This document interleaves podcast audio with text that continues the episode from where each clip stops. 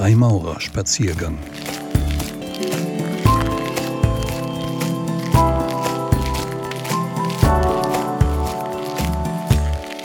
Atmosphäre Freimaurerei. Ein Spaziergang mit Gerd Scherm. Freimaurerei war immer, schrieb Lessing. Und solange von ihr die Rede ist, gibt es die Diskussion, was eigentlich Freimaurerei ist. Die einen sehen in ihr eine philosophische Schule, andere einen humanistischen Kampfbund. Ein ehemaliger Großmeister der Vereinigten Großlogen von Deutschland bezeichnete sie in einer Fernsehtalkrunde als eine Art Männerkirche. Andere sehen sie als Stätte moralischer Erziehung. Manche erwarten in der Freimaurerei eine Ersatzkarriere oder gar Geschäftsmöglichkeiten. Andere hoffen auf Inspiration und geistigen Austausch. Wieder andere suchen Gleichgesinnte und finden Freunde fürs Leben. Was für den einen ein in der Antike wurzelnder Mysterienbund ist, mag für den anderen ein zeitgemäßer ethischer Lebensstil sein. Mit welchen Vorstellungen auch immer man sich der Freimaurerei nähert, welche Erwartungen und Hoffnungen man in sie setzt, sie ist nicht mehr und nicht weniger als eine Atmosphäre. Zu meinen Betrachtungen inspirierte mich das Buch Der Atemkreis der Dinge, Einübung in die Philosophie der Korrespondenz des Philosophen und Freimaurers Reinhard Knot. Atmosphäre kommt aus dem Griechischen und bedeutet wörtlich Atemkreis. Eine auf den ersten Blick merkwürdige Bezeichnung, die auf den zweiten Blick auf etwas Lebendiges deutet und das ist sie auch. Den Begriff Atmosphäre kennen wir vor allem im Zusammenhang mit Räumen und Situationen. Eine angespannte Atmosphäre, eine heimelige, eine bedrohliche, eine friedvolle, eine festliche Atmosphäre und viele mehr. Doch was macht eine Atmosphäre eigentlich aus? Beim Entstehen einer Atmosphäre wirken viele Faktoren zusammen. Sie ist viel mehr als ein durch Architektur und Einrichtung, Dekoration und Musik, Düften und Geräuschen, Licht und Schatten gestimmter Raum. Eine Atmosphäre ist nichts Statisches, sondern in erster Linie ein Geschehensverlauf, und das Entscheidende in diesem Geschehen sind die Menschen. Ihr Agieren und Interagieren vor allem ihr Korrespondieren entscheiden über die Qualität der Atmosphäre. Doch was bedeutet der Begriff Korrespondieren im menschlichen Miteinander? Er bedeutet das Hin und Her zwischen Menschen, die Wirkung aller Elemente des Zusammenseins. Wenn wir spielen oder arbeiten oder musizieren oder tanzen oder etwas erzählen oder streiten oder uns lieben, dann korrespondieren wir. Selbst wenn wir nur schweigend mit anderen in einem Raum sind, korrespondieren wir nonverbal. Korrespondenz ist viel mehr als Kommunikation. Sie erschafft erfühlbare, erlebbare Atmosphären. Dabei spielt es keine Rolle, ob wir in das Geschehen eingreifen. Allein unsere Anwesenheit, unsere Teilhabe, unsere Präsenz erzeugt Korrespondenz und beeinflusst die Atmosphäre. Dabei mag erstaunen, dass Harmonie für das Zusammensein, das Zusammenleben keine Voraussetzung ist. Wenn wir korrespondieren, geht es zuerst einmal um Toleranz und Akzeptanz. Nicht Differenz, nicht Abgrenzung schafft eine gedeihliche Atmosphäre, sondern Korrespondenz, das Wirken miteinander. Knot sieht die Philosophie pragmatisch und fordert von ihr Alltagstauglichkeit. Zitat Dass wir zusammen sind, ist das Einzige, dessen wir uns sicher sein können, womit Philosophen in einer Welt des ständigen Wandels auch eine sich ständig wandelnde Aufgabe haben, nämlich die Formen und Phänomene unseres Zusammenseins so zu beschreiben, dass der Weg zur Weisheit auch immer wieder neu geöffnet wird. Zweites Zitat. Vor 3000 Jahren meinten die Philosophen noch, über den Kosmos sprechen zu können, dann nur noch über die Götter, schließlich nur noch über das Sein, dann über die ewige Wiederkehr desgleichen und schließlich heute reden wir nur noch über das allgemeine Geschehen, also den Strom der Korrespondenzen, zu dem wir selber gehören. Zitat Ende. Die Philosophie des 20. und 21. Jahrhunderts hat sich immer mehr der Methodik der Teilchenphysik genähert und jede Regung und jeden Begriff in der Dekonstruktion in seine atomaren Bestandteile zerlegt. Doch welch einen Vorteil bringt der gedankliche Teilchenzertrümmerer der Diskursphilosophie für unser Leben? Führt dies nicht zurück zu Fehlschlüssen, wie das Postulat Denken ist Rechnen mit Worten von Thomas Hobbes im 17. Jahrhundert? Welchen Erkenntnisgewinn oder welche Zunahme an Lebensqualität erreichen wir dadurch? Kann man den Sinn des Lebens wirklich beim Blick durchs Elektronenmikroskop finden? Da erscheint mir der philosophische Ansatz der Atmosphären doch konstruktiver und menschlicher.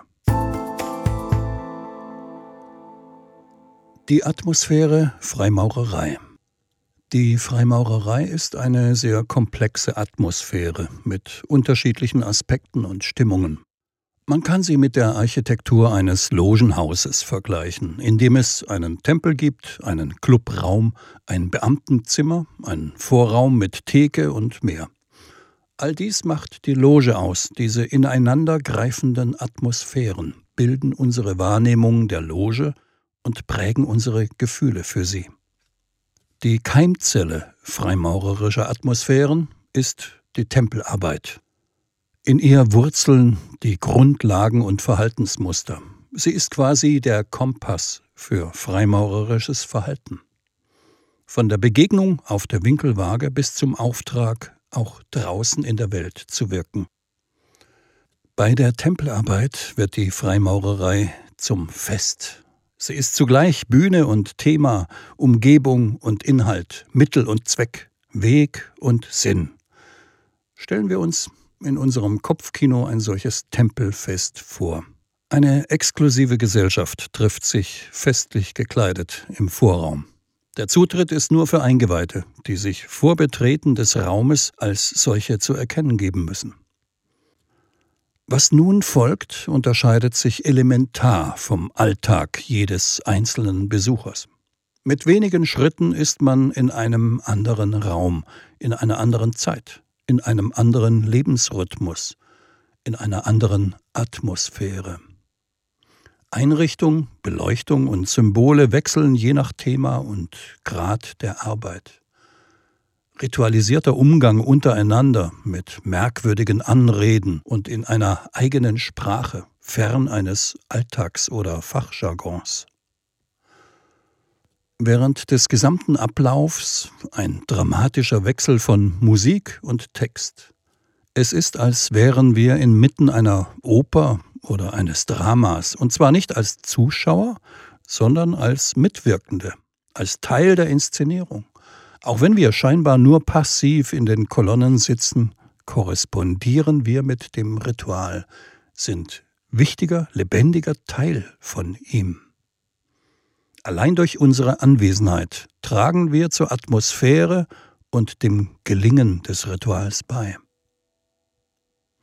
Danach findet ein gemeinsames Mahl statt oder wir werden gleich in die Alltagswelt entlassen. Doch es dauert eine Weile, bis wir dort wieder ankommen, denn noch klingt etwas in uns nach. Wir sind anders gestimmt. Etwas von uns ist immer noch Teil der gerade erlebten Atmosphäre der Tempelarbeit. Diesen Teil können wir mitnehmen und so den Gehalt des Rituals in unserem Alltag wirken lassen.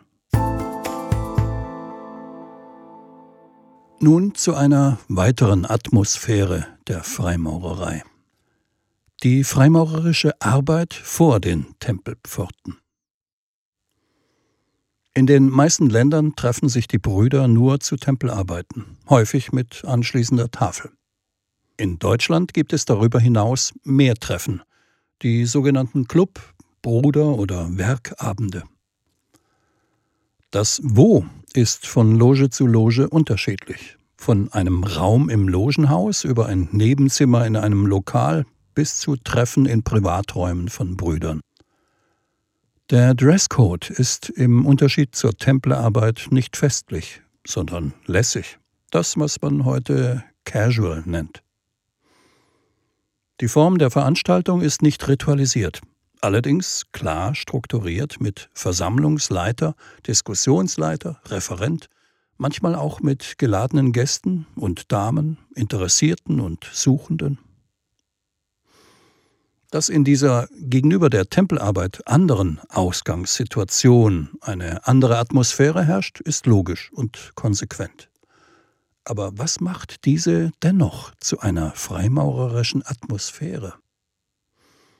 Aus Rückmeldungen von Besuchern ist immer wieder festzustellen, dass man beeindruckt ist vom Umgangston, von der Herzlichkeit des Miteinanders und von der Offenheit gegenüber Fremden, also von der Freundlichkeit und Menschlichkeit. Inhaltlich sind diese Logenabende Werkstätten, die durch Vorträge Wissens- und Erkenntnisgewinn bringen oder inspirieren sollen. Entstanden ist diese besondere Form der deutschsprachigen Freimaurerei aus den sogenannten Übungslogen, der Loge zur wahren Eintracht im Orient Wien in den 1780er Jahren. Diese gingen auf eine Initiative von Ignaz von Born zurück, jenem Stuhlmeister, der für Mozart und Schikaneder das Vorbild für die Figur des Sarastro in der Zauberflöte war. Schon damals legten die Brüder großen Wert auf die Themenvielfalt. Sie reichte von den Mysterien der Ägyptier über die Kabbala der Hebräer bis zu den Einflüssen der Maurerei auf die bürgerliche Gesellschaft – und die Beweisführung, dass die Fröhlichkeit sich mit dem Geiste des Freimaurers nicht nur vertrage, sondern auch eine unzertrennliche Gefährtin desselben sei. Die dritte freimaurerische Atmosphäre entsteht immer dann, wenn zwei oder mehr Brüder zusammentreffen. Hier kann man die besondere Verbundenheit der Bruderschaft spüren, den respektvollen Umgang genießen. Offenheit, Verschwiegenheit und Ehrlichkeit sind die Basis von Freundschaften, bei denen man sich im Gefühl des Grundvertrauens geborgen fühlt. Doch wehe, wenn diese Atmosphäre durch Unaufrichtigkeit und Vertrauensbruch vergiftet wird. Dann merkt man schnell, dass sich die Antwort auf die rituelle Frage Woran soll ich erkennen, dass du ein Freimaurer bist? Keineswegs auf die formalen Äußerlichkeiten beschränken darf. Um wirklich als Freimaurer erkannt, sprich anerkannt zu werden, bedarf es mehr als ein paar geheimnisvoller Worte, eines Zeichens und eines Handgriffs. Wer bei seiner Aufnahme gelobt, das, was einem ein Bruder anvertraut hat, verschwiegen zu bewahren, Wer dieses Gelöbnis bei seiner Beförderung zum Gesellen und bei seiner Erhebung zum Meister zweimal feierlich wiederholt und bekräftigt und dies dann bricht, disqualifiziert sich als Freimaurer. Solch ein Vertrauensbruch schafft berechtigtes Misstrauen und vergiftet nachhaltig die Atmosphäre.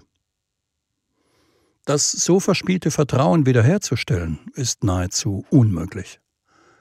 Die Vorstellung, dass man in einem solchen Fall nur miteinander reden müsse, um die Probleme zu lösen und automatisch einen Konsens zu erzielen, ist ein fataler Irrtum. Kommunikation wird hier lediglich zum Austausch von Standpunkten. A sagt A und B sagt B und das Resultat ist Null. Das Ergebnis ist in der Regel, dass sich die Fronten weiter verhärten. Es hilft nicht, den eigenen Standpunkt darzulegen, sondern nur wirkliche Korrespondenz, das Aufeinander eingehen, Toleranz und Akzeptanz. Es ist der Moment, wo interne Versammlungen der Loge zu einem echten Prüfstein für das brüderliche Miteinander werden. Hier entscheidet sich, was für eine Art von Atmosphäre wir wollen. Die Atmosphäre einer Freimaurerloge oder die Atmosphäre einer Stadtratssitzung? Nicht draußen in der Welt, sondern hier im internen Rahmen findet die erste Bewährung des Freimaurers statt. Hier lauern die Gefahren der Profanisierung und der Vereinsmeierei. Hier entscheidet sich, wer der Loge dienen will und wer dem Irrglauben verfällt, dass ein Amt Macht über andere verleiht und in erster Linie schmückt. Hier gilt das Gebot der Achtsamkeit. Achtsamkeit auf sich selbst und auf die Brüder. Hier ist der Ort, zur rechten Zeit zu warnen. Halt, ein Abgrund! Hier gilt es auch einmal klare, deutliche Worte auszusprechen. Nur so können wir die Chance nutzen, die uns die geschützte Atmosphäre der Loge bietet und zur rechten Zeit Wegzeichen setzen und Weichen stellen. Bei all dem kann uns das freimaurerische Licht helfen, jenes Licht, das wir bei unserer Aufnahme empfangen durften. Dieses Licht leuchtet nicht, damit wir uns in ihm sonnen, Vielmehr ist es ein Arbeitslicht. Es hilft uns, die Dinge schärfer zu sehen, um sie besser zu erkennen. Dadurch kann sich das Denken zum Tun wandeln. Die Atmosphäre Freimaurerei ist hochkomplex und, wie sich in der Praxis zeigt, auch äußerst fragil. Wenn wir das Potenzial dieser Atmosphäre nutzen, wenn wir in ihr achtsam korrespondieren, können in ihr großartige Ideen und Dinge entstehen. Zum Nutzen der Loge, zum Nutzen der Gesellschaft und für uns selbst. Ein Spaziergang mit Gerd Scherm.